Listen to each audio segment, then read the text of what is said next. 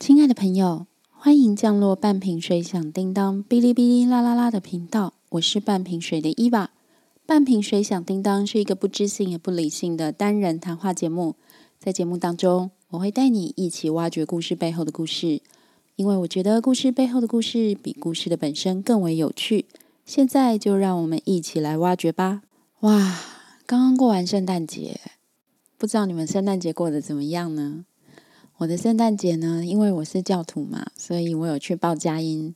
不知道你们有没有在路上看过报佳音的那种基督徒？我们就是会一边走一边发一些传单呐，哈，我们叫做福音单张。然后呢，也会送一些小礼物。今年你们知道什么礼物最夯吗？知道吧？就是口罩。看到口罩，大家都会收下来哈。然后我们会找一个地方，那唱一些圣诞节的歌曲，主要是想要告诉大家，圣诞节是一个欢乐的日子，因为我们的救主耶稣基督即将要降生在这个世间。我知道大部分在听这个节目的人，应该都不是基督徒啦。我不知道你们在路上看到报佳音的基督徒会有什么样的感觉？希望你们下一次再看到这样的人的时候呢，能够给他们多一点鼓励。圣诞节。过完以后就觉得哇，新的一年又要来到了，又是新的一年的开始。好像每一次我们都会说啊，光阴似箭，日月如梭，一下就过完一年了。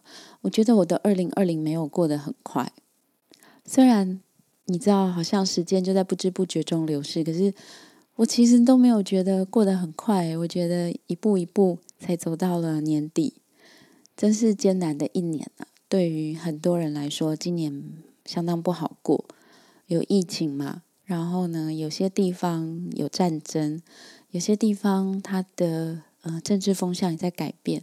我们在台湾真的很幸运哦，因为台湾没有受到这样的呃摧残。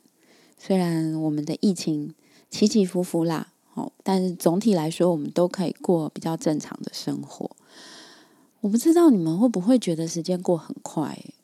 我常常会听到人家这样讲的时候，我都会想说，其实也没有时间没有过很快，因为我现在去回想几年前的事情，我不会觉得好像一眨眼，我觉得嗯，就是一天一天这样过去，每一步都有记忆。好，有些时候虽然那个记忆你可能现在想不一定想得起来，但是我觉得，尤其是你可能遇到一些困难的时候，你会觉得那每一秒都很难熬。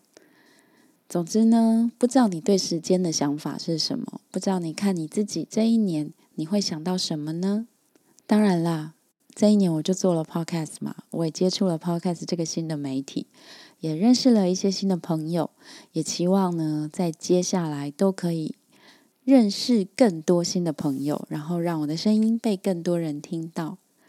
那么回到我们节目的主题，我们现在做的这一本书是肖丽红的《桂花巷》。它的女主角是替红，这一本书算是非常温柔的乡土文学。它记载的是替红这一生的变化。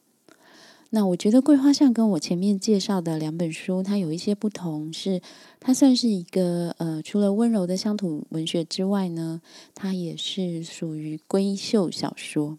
哦，就是大家闺秀那个闺秀啊，因为他非常着眼在 T 红这个人，他对于他身边所发生的一些不管大事小事的一个很细微的心理变化，他在刻画这个心理变化的过程之中非常的细腻。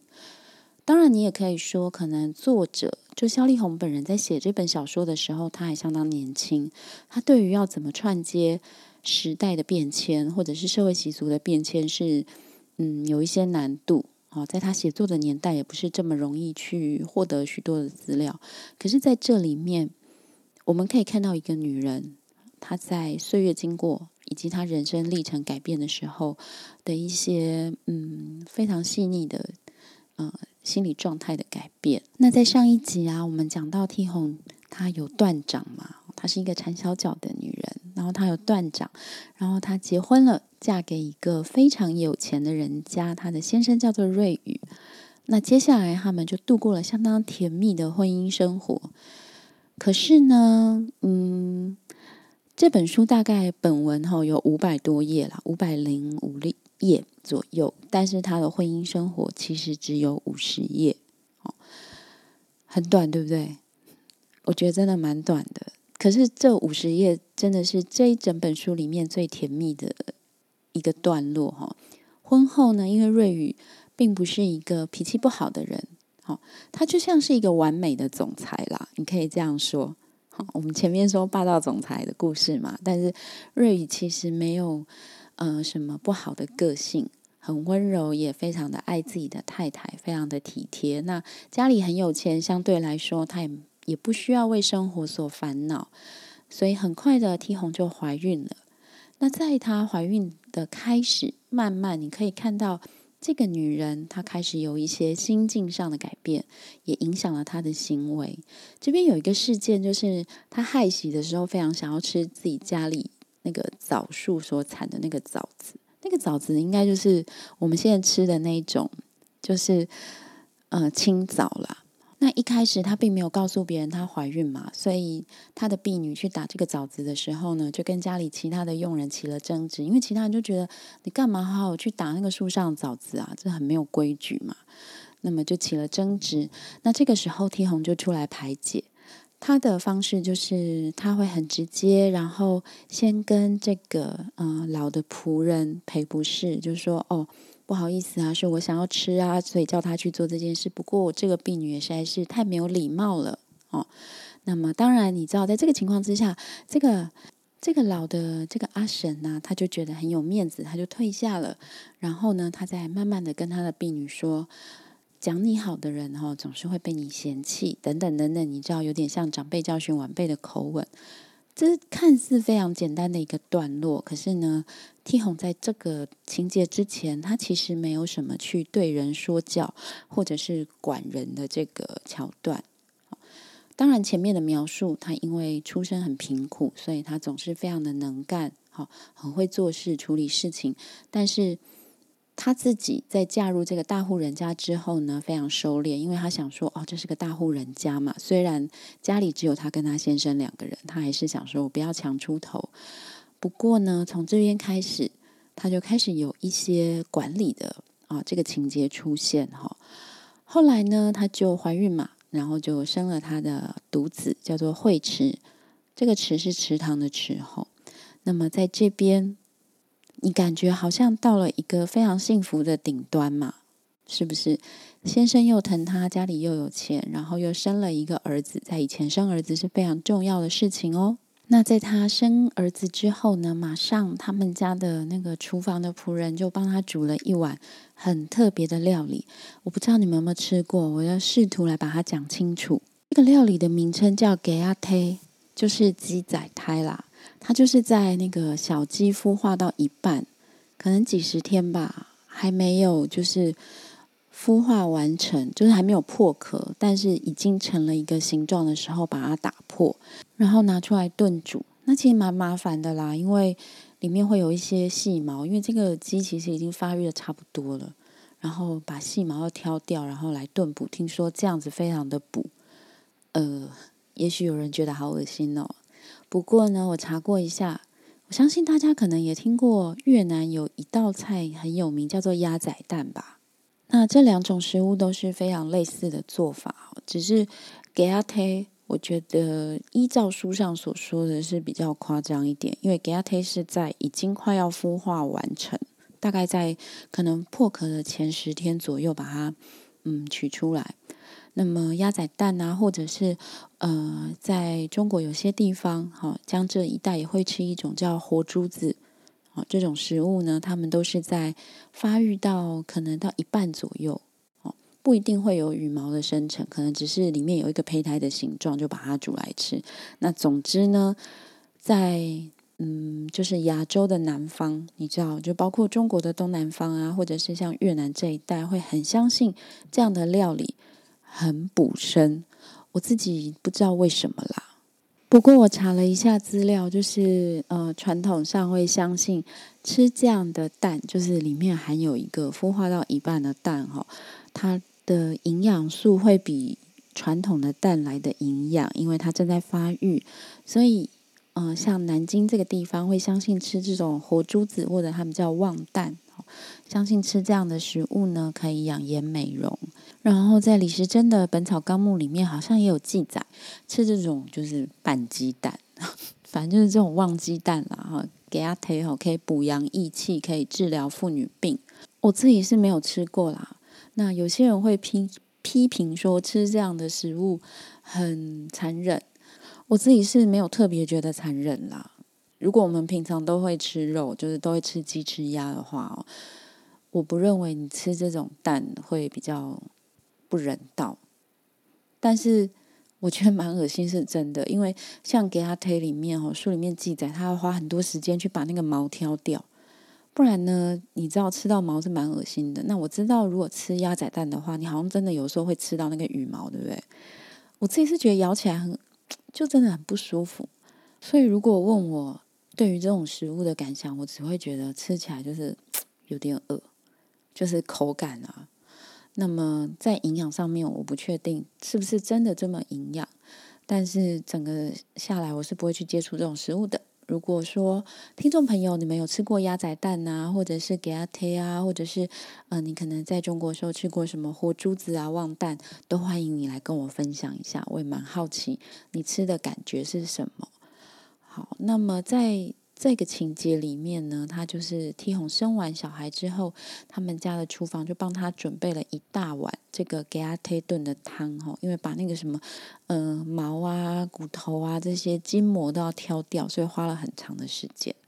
然后他喝下去之前，就是他要喝之前，他就开始哭了，因为他想到他的弟弟。我们前面是不是有讲，他本来有一个弟弟哈？很年幼就去船上帮忙，就遇到了海难过世了。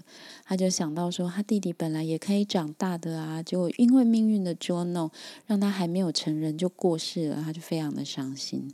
那当然，现在我们都知道，就是生育完，哈，刚生完小孩，因为你荷尔蒙的改变，你人的情绪波动也会比较大。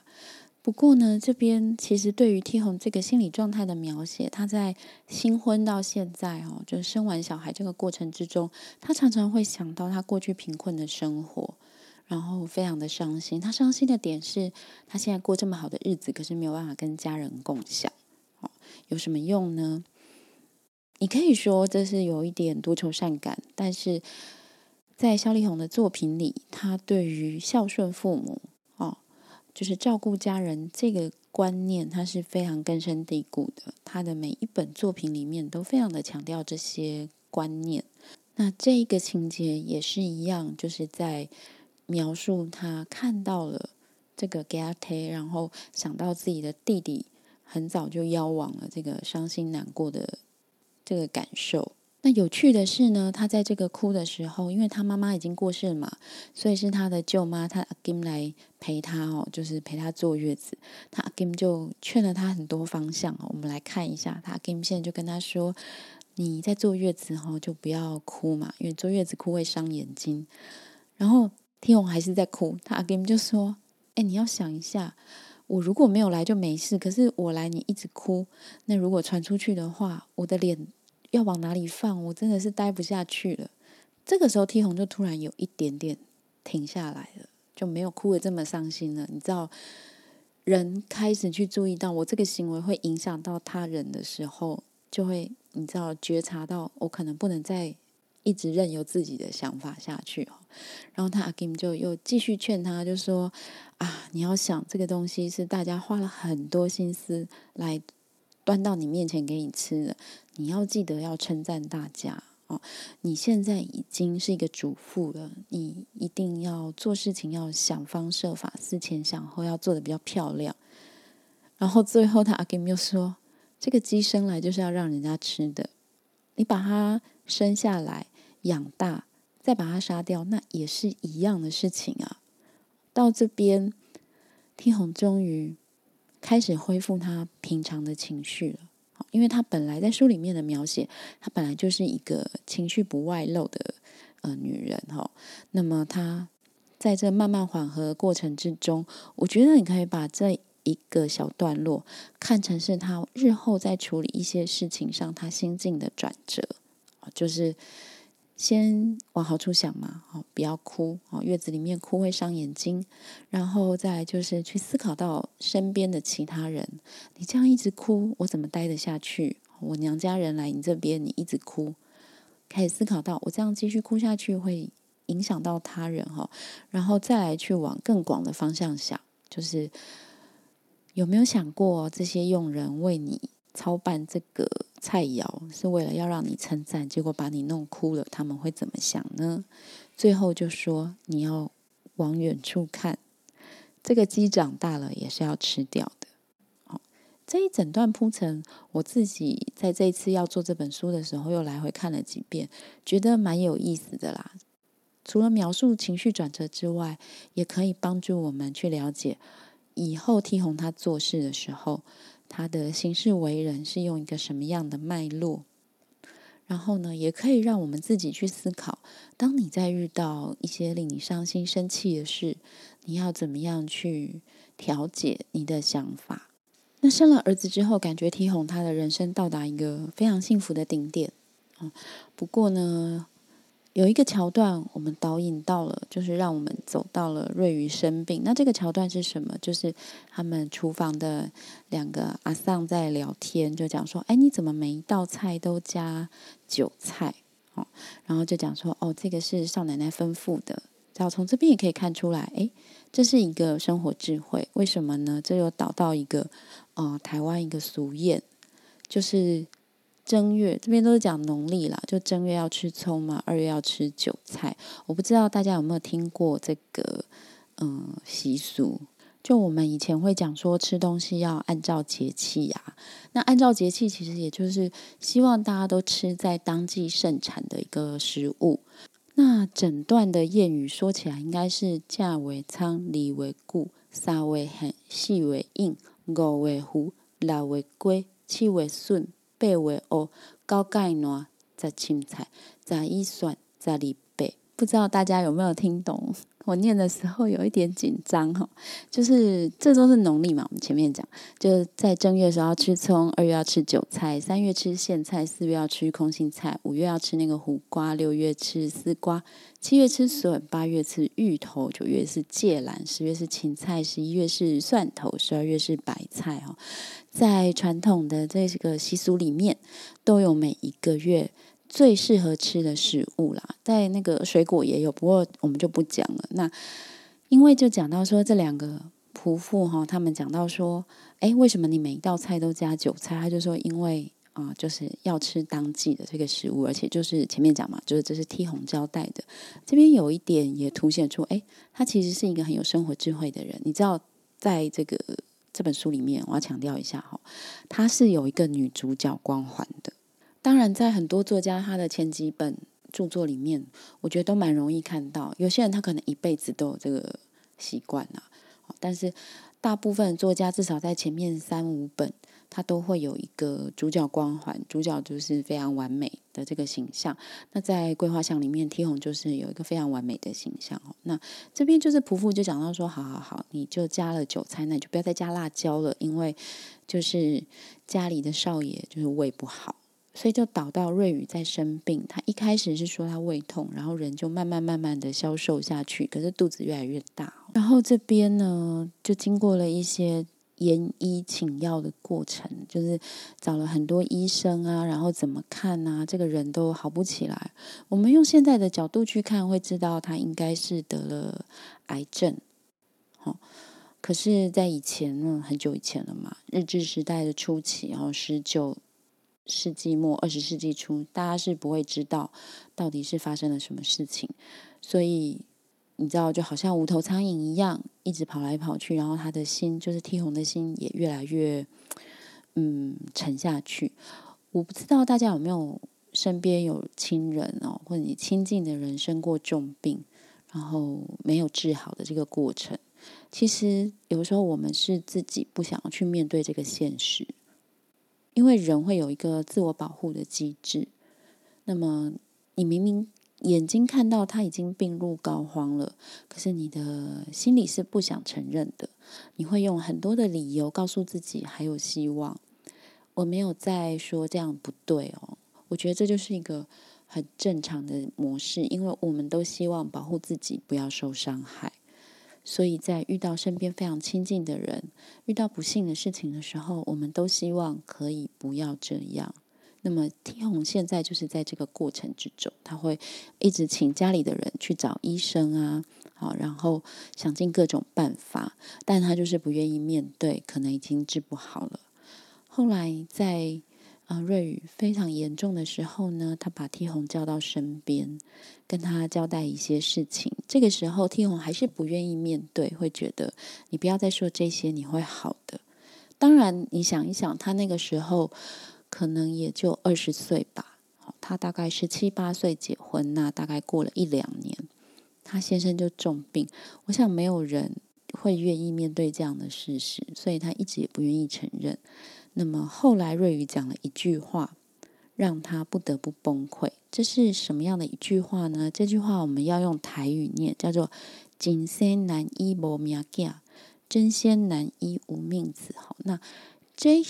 个句子，它其实是有它的历史典故的。它是从一段叫做“修波瓜”好这个歌词里面揭露出来的。这个“熊波瓜”呢，它是一个早期在厦门以及台湾这一带流传的一种歌谣，它是两个人对唱。可以说是对唱，也可以说是对念啊。那大概都是七个字一句，然后四句一段哈。那这一句若瑞语讲的那个“金仙难医无命囝”哈，它的出处叫做《老英雄波瓜》，它其实是在讲一个那个关洛英的故事啦。不过“熊波瓜”哈哦，对，它的中文是“相包歌”，就是互相的相包讲的包，然后歌谣的歌哈。熊波瓜哦，它有很多的形式。因为以前可能你知道娱乐真的比较少，所以大家会自己想出很多很多，嗯，我觉得算是互相取乐的方式吧，排遣的方式哦。那熊波瓜就是其中的一种形式，可能把生活中所遇到的一些事情啊，或者是生活中的感想，把它编成歌谣，互相唱和。哎，我有时候想一想，我觉得以前没有那么多娱乐用品的时候。没有那么多声光刺激的时候，也蛮幸福的耶。这样讲有点过分吗？可是我觉得在那个时代，你才能够静下心来去思索：哇，有什么东西给我什么样的感觉？然后如果能够流传下来，它就会变成我们现在的文化，不是吗？就像徐波瓜，它其实是。一种文化，只是可能大家不一定很清楚啦。那么徐波瓜呢，它也会变成戏文，就是歌仔戏的台词哈。因为在书里面其实是，嗯，瑞宇是说他是以前听戏班唱出来的，那把这句话一直记到现在，就是“金山难一无命囝”哈。那么听红听到这句话之后就大崩溃啊！你知道，呃，如果你一直欺骗自己。但是总会有一个关键时刻的一句话，哦，一个动作会把你打醒。那么在这个情节里面，这句话就是把 T 红整个打醒的，嗯，一个过程。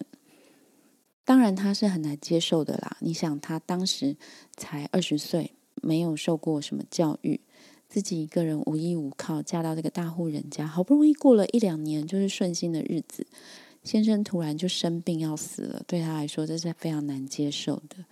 但是瑞宇在这个嗯过程之中交代了一些自己的后事哈，除了希望 T 红好好的把他们的儿子慧慈带大之外呢，还有几个点我觉得嗯很传统，可以讲出来让大家嗯参考一下。第一个就是他要 T 红告诉儿子说，以后不可以使唤人。哦，以前出门坐的那个轿子嘛，哈，或者是人力车都是人在拉的，他就说不可以再让他的儿子做这些事，因为你不可以使唤比你年长的人。哦，再来就是家里养鱼啊、养鸟都要放走，因为他们本来是海阔天空的哈，被拘禁呢就会郁闷，就会早死，那这些都会报应到养他们的人身上。嗯，你现在可以说这有点迷信啦。哦，因为有些宠物，比如说，如果你家养鱼养鸟，你把它放出去试试看，它可能会死得更快。但我就说嘛，你知道这本书，第一个是它的背景本来就比较传统，第二个也就是这些传统也就成就了我们现在。我不是说现在还会有人去放生啊或什么这样是对的，只是说曾经在我们的传统里面，这些所谓的规范它会影响我们做事的态度。那么后来瑞宇在留下这几句话之后就过世了。那天虹当然是伤心欲绝啊，一直哭嘛。对，你想，其实除了哭之外，也很难再描写他其他的动作了。但是他越哭，心里却有点越清明的感觉。你想想看哦，大家想，我从做第一集做到现在，这是第四集吧？哦，他已经，他爸爸是在一开始这个故事开始的时候就就过世的人，然后他妈妈过世，他弟弟过世。他家只剩下他一个。现在他结婚了之后，他先生又过世了。一个二十岁的人，哈，我们现在眼光来看，二十岁还是个女孩子。她经历了这么多至亲的过世，这么多生活的变动，其实心会麻木。诶，就是你也不能说他是变得心很硬或什么，但是他就变得很麻木，因为他就觉得，难道老天爷真的就看准他？有这么坚强，有这么多眼泪可以掉吗？可以说他变麻木了，但是我觉得去掉这些情感之后，看事情会比较清楚，会吧？我们人在激动的时候，总是没有办法好好的理清身边所发生的状况，会因为我们的情感淹没了我们的理智，可以这样说吗？就是你会。因为太生气、太难过、太激动，或者太开心，也是一种情感堆叠哈。就是因为这些情绪非常高涨，反而我不知道现实，或者说真正的事实是什么。哎，我不知道你们有没有这样经历？耶，我还蛮多的。因为我前面不是就说吗？这个节目不知性又不理性，所以表示我其实也常常做一些不理性的事情哦。我觉得情绪涌上来的时候，你当下。做的决定通常真的都是很烂的决定啦。你当下说出来的话，通常也不是什么好话。不管你是开心或不开心啊，我我自己的经验会是这样子。那总之，T 红在这个过程之中，他的情绪有一点被抽离了，因为太多伤心的事情聚在这里，反而让他好像变得看事情又更清楚。那就在这个时候，他就听到他儿子在哭。哦，前面就是。好几页都在讲他哭得昏天暗地啊，不知人事啊。现在他的心突然清明了，因为哭到一个极致，他突然听到他儿子在哭，因为他心里清明起来了哦，他就意识到，其实他此生剩下可以依靠的就是这个儿子了。他赶去看他的儿子，结果发现那个乳母啊，就把儿子丢在床上，自己在梳头发，因为。以前那个头头发的那个头油都会很多嘛，所以乳母就解释说啊，我梳到一半呢，我想说等我梳好再去哄他，蛮扯的啦。那当然，这个乳母前面也有讲到说，大家不是很喜欢他哈。不过这边有趣的点在于说，因为 T 红不是自己一个人去看他的儿子，还有他的大嫂，就是他先生的哥哥的太太哦。那么 T 红都没有讲话，他就瞪着这个乳母。然后是大嫂开口说话，就开口数落这个乳母，就说：“你怎么可以这样做啊？有没有想过这么小的小孩让他哭这么久会多可怕啊？”然后呢，呃，他是这个屋子里面的主人啊，你知道，就算这是个小婴儿，他其实也是这个呃屋子里面的主人嘛。那么 T 红这个时候都没有说话，然后乳母就被讲的很羞愧啊，然后就想说要跟 T 红来讨救兵。这个时候 T 红上场。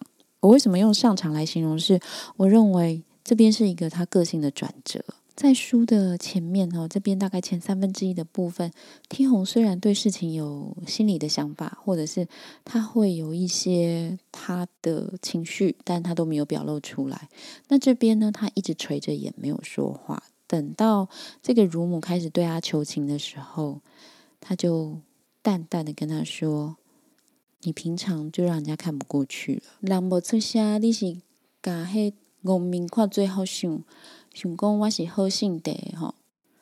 这边的意思，哎，你们听得懂吗？我刚讲台语哦，他的意思就是说，人家不讲话，你就搞到整笑哎哦，以为就是我们是好惹的吗？大概意思是这样子啦。这几句话就让这个乳母讲不出来了，然后当然就一直求饶嘛。然后听红这个时候又淡淡的说。好啊，我可以不要怪你，但是你可以去外面神主牌上问一下他爸、他阿公、他阿祖，好周周哈，会不会不怪你？我自己觉得这一段的转折，听红从前面一个很温顺不讲话的女孩子，变成威严不外露的当家主母，在描写里面哈，不是把她描写成一个非常刻薄的人啊，非常就是尖锐的人，他就是在那边静静的把一切事情看在眼里，然后出了事情的时候，他会出来讲话。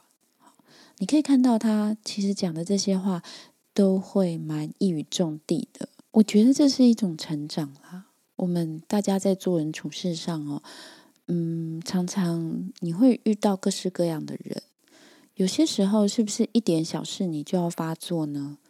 我自己经历过很多就是情绪的起伏，我会认为 T 红这个做法，他有他智慧的呃点，就是他不是。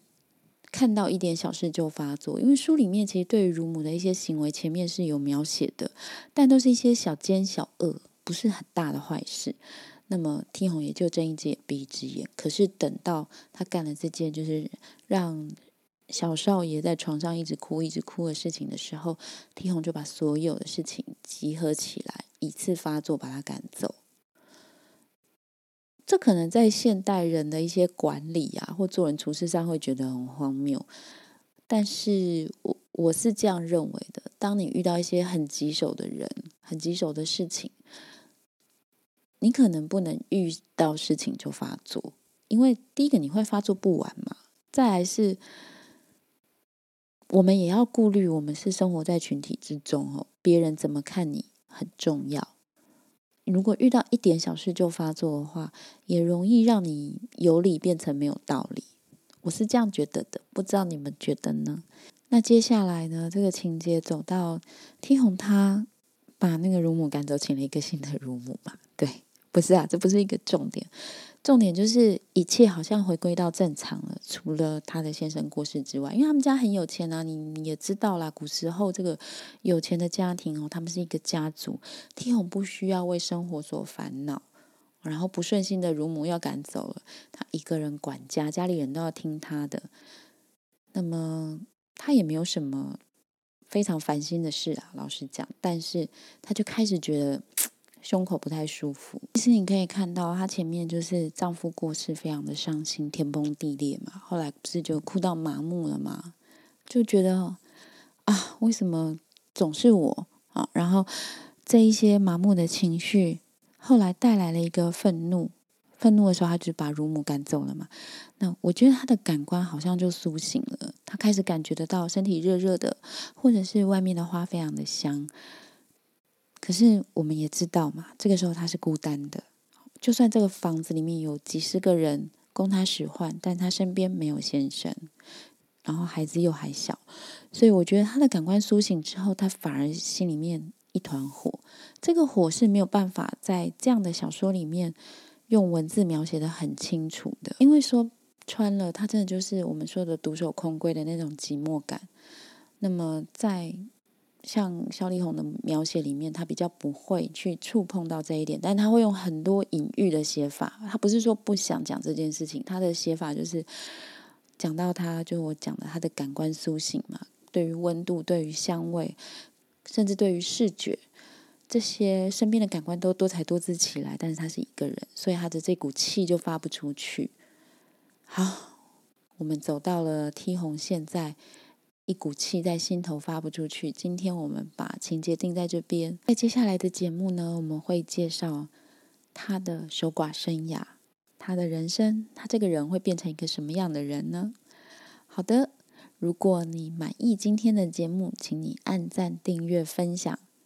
那么，如果你想要跟我联系，听说现在 Apple Podcast 已经没有办法留言了，或者是留言我也看不到。那请你们去 Facebook 或者是 Instagram 找半瓶水响叮当，然后呢用私讯的方式跟我联络，或者是你想要呃直接从 First Story 后台留言给我都可以。那要再次感谢本节目的赞助商宠喵爱犬商行，宠喵爱犬商行非常努力的想要打造让毛小孩幸福的生活环境。提供多样化的宠物食品供喜爱毛小孩的你选择。只要在 Facebook、Instagram 或者是虾皮购物卖场打上“宠喵爱犬商行”，就可以搜寻到哦。如果你有什么关于养毛小孩的问题，也欢迎你透过“宠喵爱犬商行”来发问，伊娃都会在那里回答你的问题。今天我们的节目就到这里，再次感谢你的收听，我们下次再见。